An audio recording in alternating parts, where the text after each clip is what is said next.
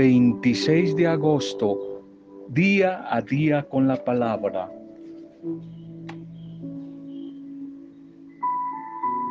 La mente, el pensamiento humano es una fábrica de pensamientos. Una fábrica de pensamientos que tiene dos jefes, dos jefes. Uno, el Señor Don Triunfo, felicidad. Y otro, el Señor infelicidad o el Señor derrota. Esos son los dos jefes de esta fábrica que se llama la mente humana, los pensamientos. ¿A cuál de estos dos jefes vamos a pararle más bolas y atender? ¿Al Señor felicidad? ¿Al Señor triunfo? ¿O a la Señora derrota? ¿A la Señora infelicidad? Si llamamos al Señor triunfo, Él también empieza a producir pensamientos de bendición. Esto sería maravilloso, atraería salud, progreso, pero si llamamos a la Señora derrota con nuestros pensamientos y con nuestras palabras, vamos a obtener, vamos a obtener lo que pensemos y lo que hablemos. Romanos 12, 1 y 2. Renuévese en la manera de pensar si quieren que cambie su manera de vivir. Bendición a tu vida, un saludo en este nuevo momento, a la hora que recibas este audio. Saludo, bendición, nuestra oración por ti, por las diferentes familias, nuestra intercesión por los problemas que hay en familia, nuestra oración por las diferentes pequeñas comunidades, grupos pastorales, parroquias, microempresarios, a todos los que les llega este audio. Un saludo para los que están en otros países. Una bendición a los que no nos conocemos físicamente. Un saludo para ustedes, nuestra intercesión por todos, por todos ustedes, por todas las dificultades, lo que, los que la están pasando mal por estos días. Hoy también es un día para interceder. Estamos intercediendo a través de este mensaje por todos ustedes, los enfermos, los desplazados, los desempleados, los que tienen crisis familiares, económicas, etcétera. Oramos por todos ustedes, oramos por todos.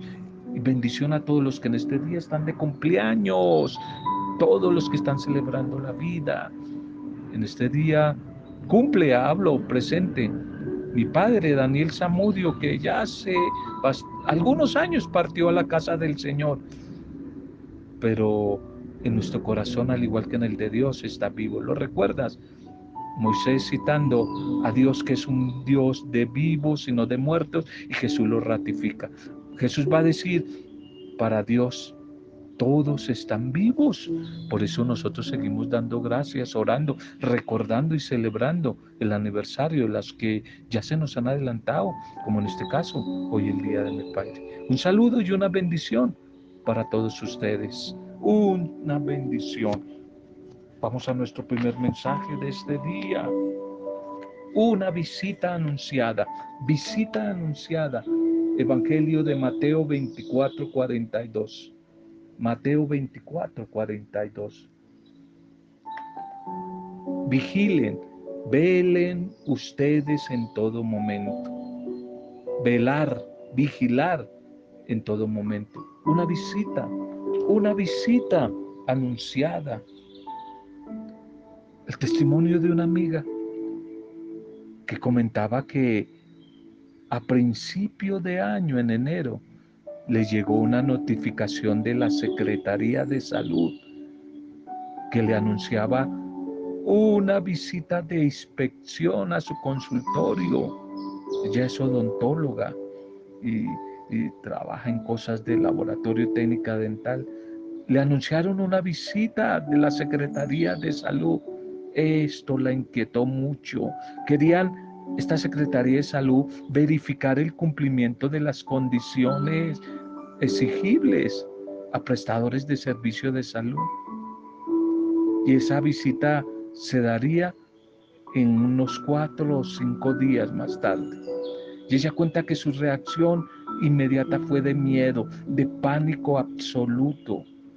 Y ella cuenta que recurrió con su mente el panorama de tantas exigencias y recordó cuántos consultorios habían cerrado con esas visitas. Y descubrió que algunos pasaban el examen, pero la mayoría no los aprobaría. Porque siempre les faltaba algo, algún papel, alguna regla, algo, algo que les faltaba en la planta física del consultorio, del laboratorio. Y ella cuenta que su pánico aumentó cuando con su mente se hacía una película con un final desastroso. Esas noches anteriores a esa visita no pudo dormir. Ella se hacía con su mente una película desastrosa, una sanción económica muy grande o tal vez al final el cierre definitivo de su establecimiento. Y ya al final, cuenta ella, que llamó a un amigo, a un amigo creyente, y le contó y le pidió oración y le pidió ayuda. Y juntos orando, vieron la necesidad, recomendado por ese amigo, que se asesorara de algunos eh, conocidos o de alguien especializado en ese tema, en esas visitas en cuanto a la salud. Y ella sí lo hizo. Y por eso después daba el testimonio de gratitud a Dios, pero también gracias a Dios por los amigos que le habían ayudado en ese apuro. Cuenta que los días fueron afanes y carreras tratando de poner en tres, cuatro días todo al orden, todo lo pertinente, manejando en esas horas altos niveles de estrés, dolores de cabeza, insomnio. Me cuenta que tal vez al tercer, cuarto día había cumplido la mayoría de exigencias y desde la oración empezó a recobrar la paz, la calma, la tranquilidad.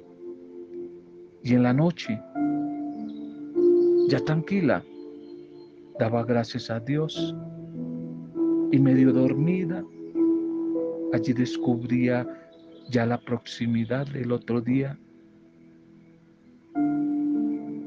Y no solamente pensaba en la visita que le iban a hacer en la mañana de Secretaría de Salud, sino entre despierta y dormida se imaginaba pasajes de la palabra de Dios, donde Dios también le anunciaba otra visita, una visita anunciada su venida. Que Dios le cuestionaba de que también, de la misma manera que se inquietaba por preparar su consultorio, su laboratorio, de esa misma manera se preparara para su visita, para su venida. El que vuelve, el que viene, Jesús que prometió que iba a venir, que iba a venir en cualquier momento por nosotros. Él ya lo anunció. Él anunció su venida y nos advierte la proximidad con señales. Él no dijo que venía a tal hora. No dice la hora ni el día exacto en que viene a visitarnos.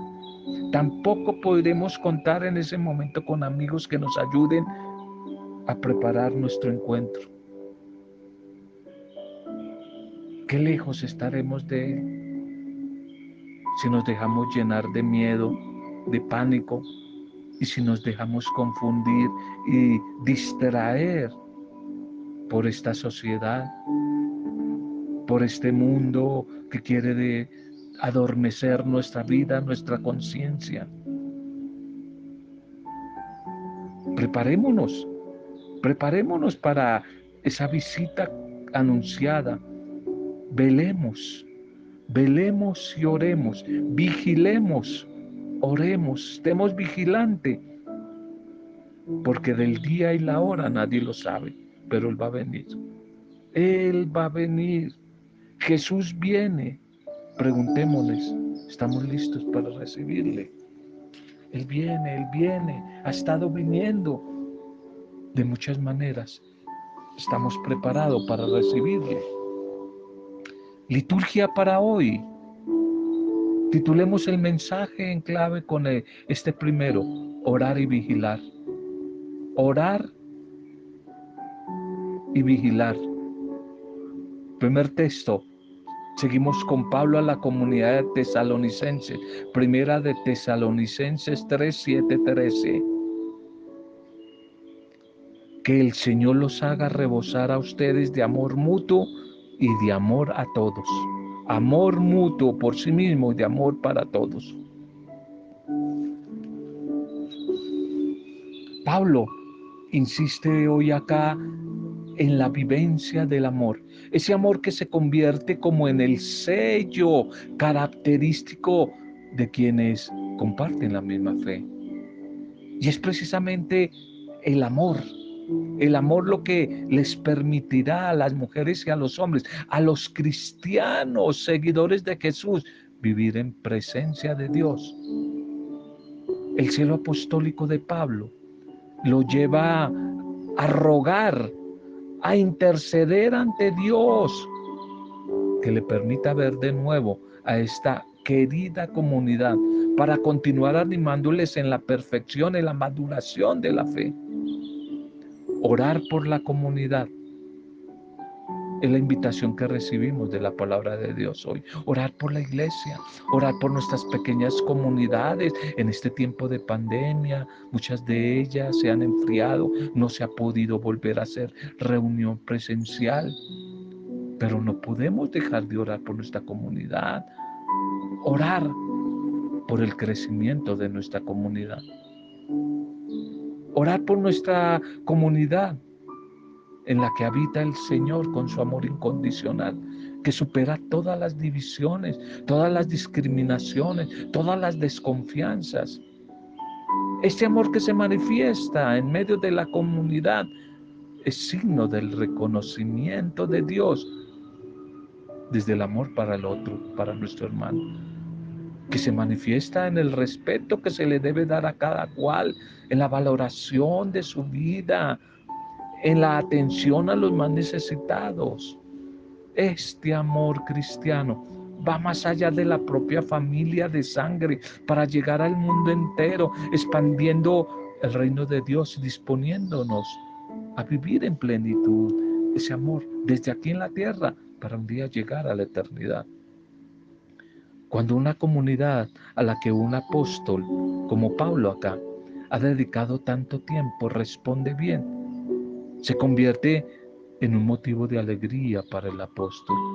Y Pablo dice por eso a los tesalonicenses, ustedes con su fe me alegran, nos animan. Ahora respiramos por ustedes. ¿Cómo podremos agradecerlo bastante a Dios? Tanta alegría como gozamos. Y manifiesta San Pablo ese deseo de que las cosas se arreglen de manera que él pueda ir pronto a hacerles una visita. Y a la vez les asegura que les recuerda cada día en su oración.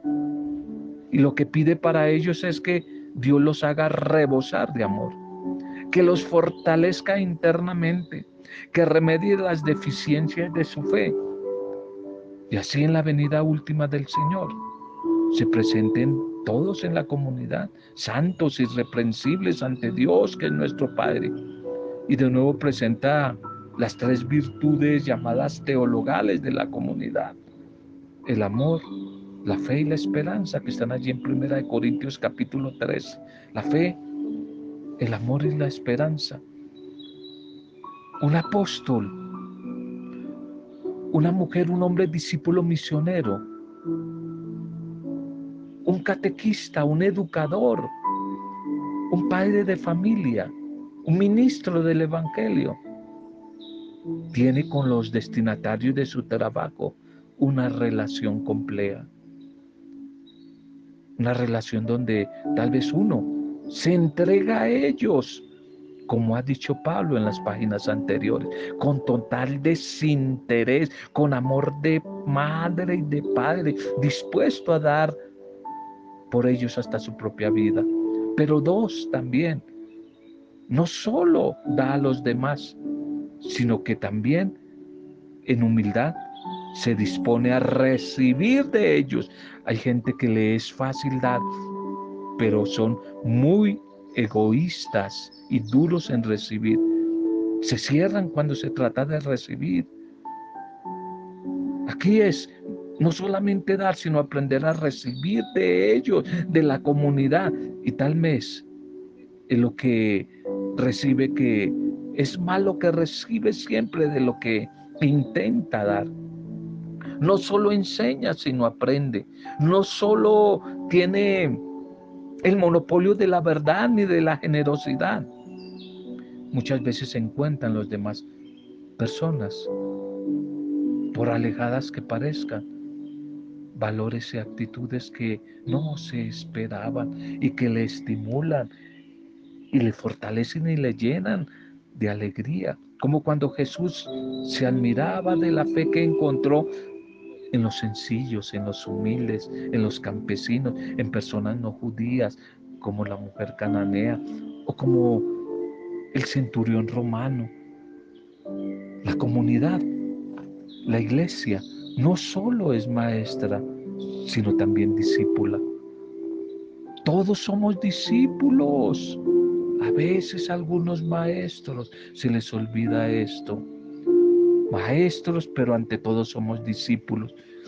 En el diálogo con el mundo de hoy podemos aprender mucho, mucho de los jóvenes, muchos de los que piensan diferentes, muchos de los que no son creyentes, muchos de los alejados, de los excluidos y mucho más de tantos cristianos sencillos que tal vez con muy poca formación, pero siguen con generosidad, con humildad el camino de Dios y hacen todo el bien que pueden a su alrededor.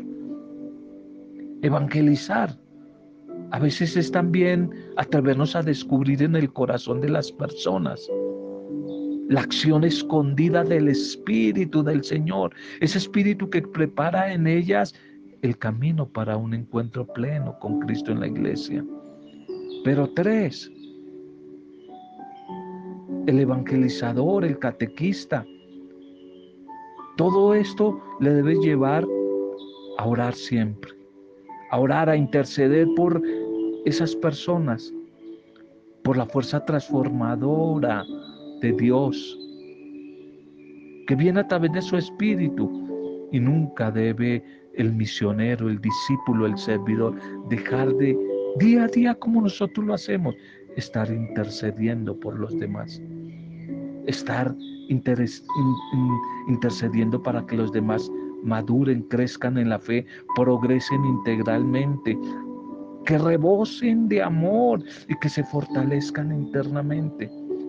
Y a veces si es el caso, vayan subsanando esas deficiencias de su fe en la oración es donde se recompone siempre la dirección de nuestro trabajo, como va a decir el Salmo.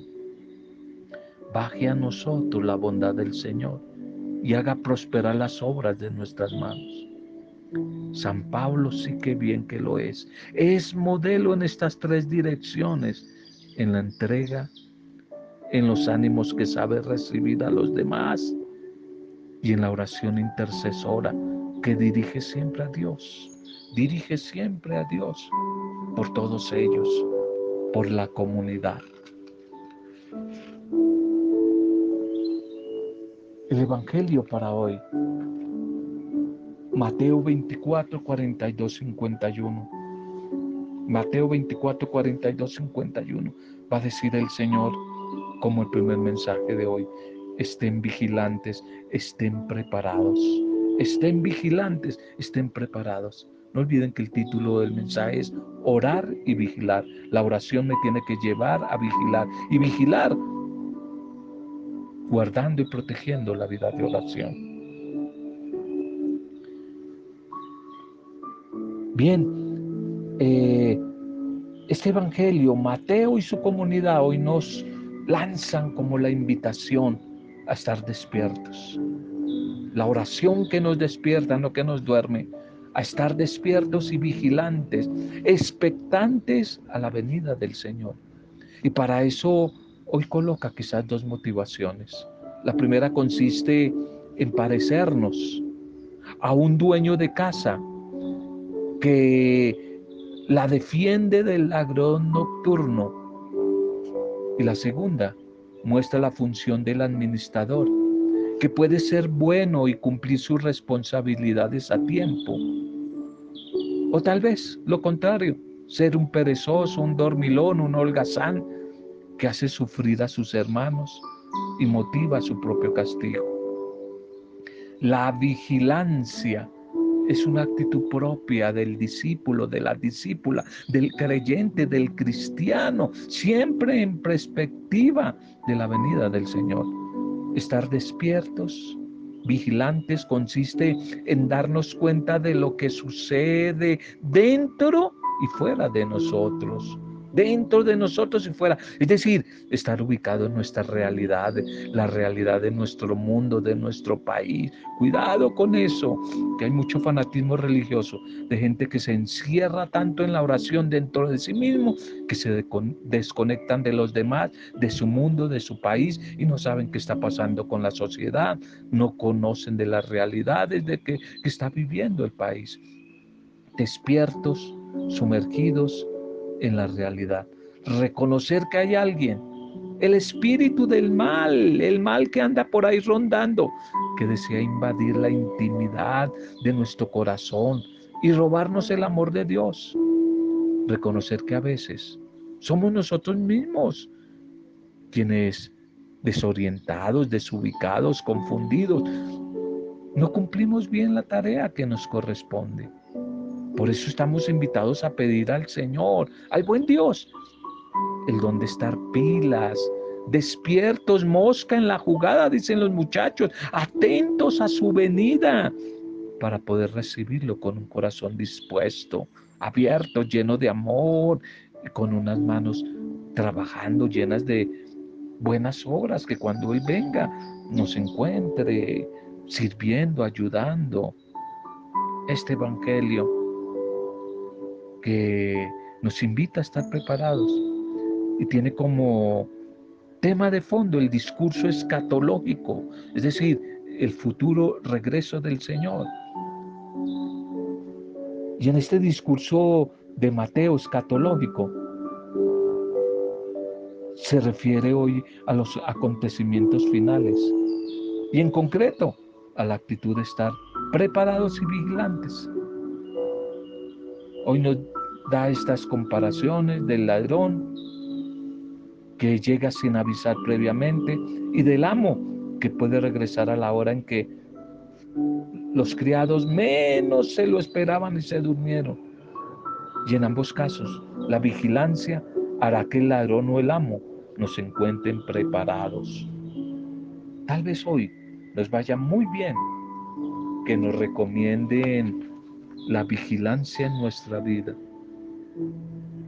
No es que ya sea inminente, como algunos lo interpretan, el fin del mundo con la aparición gloriosa del Señor Jesús, ni que necesariamente esté próxima nuestra muerte, tampoco, tal vez no, pero es que la venida del Señor a nuestras vidas sucede cada día. Y es esta venida descubierta o vista desde los ojos de la fe, de una fe vigilante, la que nos hace estar día a día preparados para la otra, la otra vida, para la eterna, para la definitiva. Toda la vida está llena de momentos de gracia, días y momentos únicos e irrepetibles. Los judíos no supieron reconocer la llegada del enviado perdieron esa oportunidad. Preguntémonos, ¿será acaso nosotros hoy que también desperdiciamos tantas ocasiones que el Señor nos está dando para encontrarnos con Él? Estén preparados, vigilantes en vela. Una buena consigna para la comunidad, para la iglesia, para la iglesia que es el pueblo peregrino pueblo que está en marcha, pueblo que sigue caminando hacia la venida última de su Señor, de su amo, de su esposo, de su rey. Una buena consigna para amarnos los cristianos unos a otros, para estar despiertos, para saber de dónde vienen y a dónde van todos aquellos que se han dejado arrastrar por ideologías falsas, se han dejado atraer por las corrientes del tiempo o de los acontecimientos que han confundido y que definitivamente han distraído a muchos del camino, del proyecto de vida, del proyecto liberador de nuestro buen Dios. Es un tiempo oportuno la invitación hoy a estar vigilantes, orar y vigilar. Una invitación oportuna que nos hace hoy el Señor. No la desaprovechemos. No desaprovechemos esa oportunidad que Él hoy nos hace. Estar en vela día a día, viviendo el presente a la luz del Espíritu, pero día a día viviendo la esperanza de, del futuro. Y si se aprovecha y se administra bien el tiempo, se va a hacer posible la alegría final. Estar en vela no significa vivir con miedo, con temor, ni menos con angustia, pero sí con serenidad. Sí, con serenidad, con paz. Démosle gracias al buen Dios por la palabra que hoy nos ha regalado. Esa bendita palabra que quizás el salmista, el Salmo 89, lo resume diciendo, sácianos de tu misericordia, Señor, y estaremos alegres. Tú reduces al hombre, a la mujer a polvo, diciendo, retornen hijos de Adán. Mil años en tu presencia son un ayer que pasó, una vigilia nocturna. Enséñanos hoy a calcular nuestros años para que adquiramos un corazón sensato. Vuélvete, Señor. ¿Hasta cuándo? Ten compasión de tus siervos y de tus siervas. Por la mañana, sácianos de tu misericordia y toda nuestra vida será alegría y júbilo. Baje a nosotros hoy la bondad del Señor y haga prosperar las obras de tus manos. Sácianos, Señor, de tu misericordia y estaremos alegres. La oración de la comunidad orante del Salmo. Gracias, Padre Dios, por tu palabra, por el mensaje de hoy. Orar, vigilar, estar vigilantes. Un énfasis en este día. Gracias, Señor, porque tú nos has hecho administradores de tus dones Haz que nos sorprenda tu llegada con abundantes obras de caridad, para de esta manera así entrar a gozar de tu reino. Bendito sea, Señor. Hoy queremos que tu Espíritu venga a nuestra vida, avive en nosotros el fuego del amor por la oración, por la palabra, pero desde la oración y la palabra a estar siempre preparados vigilantes. Vigilar, guardar, cuidar, Señor. Danos a través de tu Espíritu una fidelidad. Ser fieles, fieles, transparentes, sinceros a ti, Señor. Ayúdanos a mantener nuestra lámpara encendida, a estar atentas y atentos, siempre confiando en tu amor, a permanecer vigilantes y seguros en todo tiempo y lugar. No permitas que nos desinstalemos, que caigamos en la seducción de otras propuestas. No permitas que me desinstale y me encuentres en un lugar que no es para mí el lugar donde tú me has llamado sino que tu amor me abra la posibilidad de servirte hoy y siempre, Señor. Bendito seas, alabado seas, Señor. Gloria a ti, Padre. Bendice a través de la palabra de hoy a nuestras familias. Oramos por las dificultades, enfermedades, problemas de economía que hay en nuestras familias. Bendice nuestras comunidades, parroquias, grupos, pastorales, ministerios. Bendice nuestro país, a nuestros gobernantes, bendice a nuestros enfermos. Seguimos orando por ellos, al personal de la salud, todos los que trabajan en el área de la salud. Hoy damos gracias y pedimos por ellos, los desplazados, los migrantes, los comerciantes en crisis, los desempleados. Oramos hoy por ellos. Todos los que hoy como Daniel Zamudio están de cumpleaños. El cumpleaños de la eternidad. Oramos por todos, todos los que están celebrando algún tipo de aniversario. Oramos por nuestro país, nuestras ciudades, nuestros barrios, nuestros vecinos, por los hermanos que viven en otros países. Una bendición para ustedes desde la distancia por todos los que nos han pedido oración. Y lo hacemos desde la intercesión, poder intercesor del Espíritu Santo, solo para gloria, alabanza y adoración tuya, Padre Dios Creador, en el poderoso, bendito, soberano nombre de Jesucristo nuestro Salvador, nuestro Rey, nuestro Dios. En el nombre de Él, con acción de gracias y alabanza, en compañía de nuestra Madre María, hemos compartido el mensaje de hoy. Amén. Roberto Zamudio de día a día con la palabra.